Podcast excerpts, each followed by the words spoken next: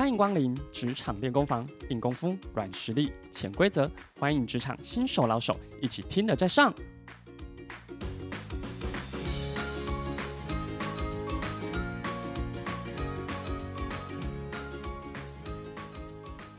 各位快乐分多见的听众朋友，大家好，我是纯智的 Jason，欢迎加入今天的职场练功房。各位听众朋友，大家的身边有没有一种人？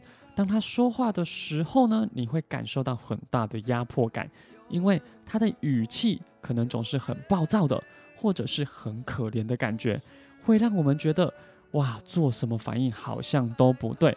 所以今天就要与大家分享如何与削弱我们能量的人互动哦。在我们沟通的过程中，最容易感受到的就是情绪表现。所以当我们接收到文字内容，还有声音情绪，都是令自己很不舒服的，我们一定会觉得，哎呀，人际沟通也太难了吧？其实这种人，这类型的人，也就是外在表达是负向，内在动机想法也是负向的人，他的表现会觉得很委屈，但有时候呢，你会发现他总是抱怨别人，所以哦，会削弱别人能量的人，都有以下的特色，第一个就是情绪勒索。容易表现出歇斯底里的情绪表现，比如说他会说出：“你说什么？你还敢说？我花了这么多时间熬夜加班帮你嘞，你还想怎么样？”或者是另一种很可怜的情绪：“听说你跟某公司正在谈五百万订单呢，我上次有跟他谈过啊，难道是我表现太差了吗？你谈成功了，主管一定会觉得我太差劲了，明明就谈得成，我以前怎么都做不到。”在这个时候呢，你就会觉得自己。不知道如何去回应他。另外，第二个是受害者，也就是会怪罪别人。当遇到事情的时候呢，就会以一个责任不在我，我不愿意负责的状态，是因为别人怎么说才会有导致这样的结果。比如说，他会说：“啊，我的提案写不完，是因为 Jason 说有一个更重要的提案要请我帮忙协助啊。他说这个客户的业绩可以有五百万呢，你也催着要。”而且 Jason 再三提醒我，这份提案是老板指定要的任务啊！哇，这时候你也会不知道怎么回应他了，对吧？好，第三个特色就是可能躲避责任的装可怜。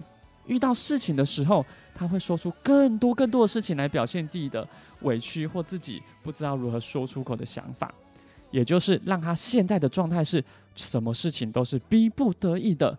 例如，他可能跟你说：“哎呀。”我昨天去打了疫苗，打完到现在都全身酸痛发烧，哎，原本想要去药局买药吃了，但我知道真的这个时间要必须打给好几个客户，所以我就想说啊，不要去吃药好了，不要花这个时间。但我后来发现真的身体好不舒服，没有力气再跟客户说了。但真的没有关系啦，我还是有打完了。所以你会发现，不管是哪一种特色。都指向他会没有充足的理由去面对这件事情。此外，有时候也会透过这样的说法哦，希望让你主动伸出援手，获得你的回应。所以在面对这类型的人，我们的回应以及应对方法有两个原则。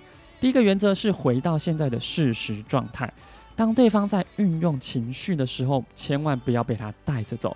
我们可以回应，持续说明我们正要做的事情。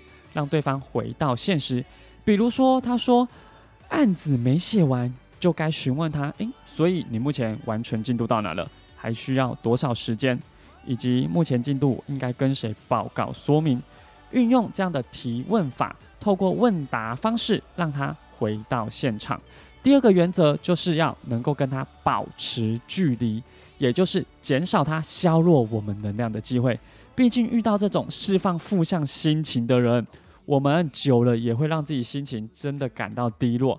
因此，遇到这个状况的时候，对他说：“没有关系，等你有说明的时候，我们再去沟通，冷静来谈论它。”也就是避免让他再从你这边获得资源，我们彼此的互动就会回归到更真实的状态哦。所以提醒大家，这类型的角色在自己状态不好的时候，也有可能会出现在自己的身上哦，所以好好觉察自己，不要让别人有机会这样对你，我们自己也不要有机会这样对别人。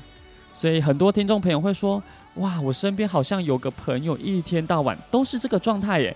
其实你不用真的太担心他，因为他内在和外在其实都很一致，反而他自己活得也很自在的哦。我是纯智的 Jason，更多职场沟通的实际演练，欢迎加入职场沟通升级术线上开课中，让自己沟通更有力。立即下询零八零零三一二三一二。谢谢大家收听本次的职场练功房，我们下次见喽，拜拜。听完今天的节目后，大家可以在 YouTube、FB 搜寻 Emily 老师的快乐分多金，就可以找到更多与 Emily 老师相关的讯息。在各大 Podcast 的平台，Apple Podcast、KKBox、Google Podcast、SoundOn、Spotify、Castbox 搜寻 Emily 老师，都可以找到节目哦。欢迎大家分享，也期待收到您的留言和提问。Emily 老师的快乐分多金，我们下次见，拜拜。